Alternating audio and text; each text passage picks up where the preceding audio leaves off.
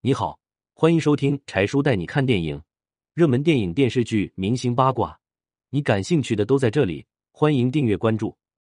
陈国军在拍摄《末路一九九七》时，演员竟临时抬价，不加钱就不拍了。二零零零年，陈国军斥六千万巨资拍《末路一九九七》，演白宝山吴姓演员突然说：“天太热，我得休息啊。”导演知道他醉翁之意不在酒。知道他的真实意图后，气笑了。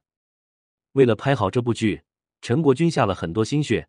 剧中的很多警察都是生活中的真警察。他对演员筛了又筛，最终确定让吴姓演员来演白宝山。原本一切顺利，可谁能想到拍到一半，吴演员罢演了。原因是他觉得天气太热，自己要休息。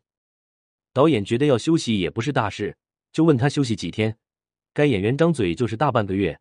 导演急了，表示这么多人不可能等你这么久。该演员表示不批假也可以，那就涨一涨片酬。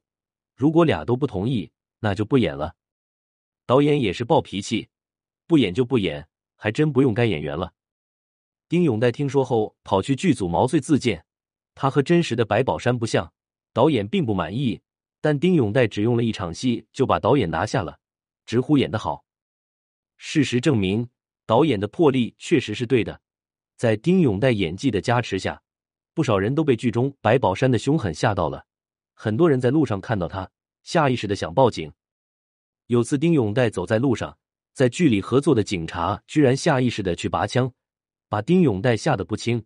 能把警察刺激成这样，可见他演的白宝山有多成功。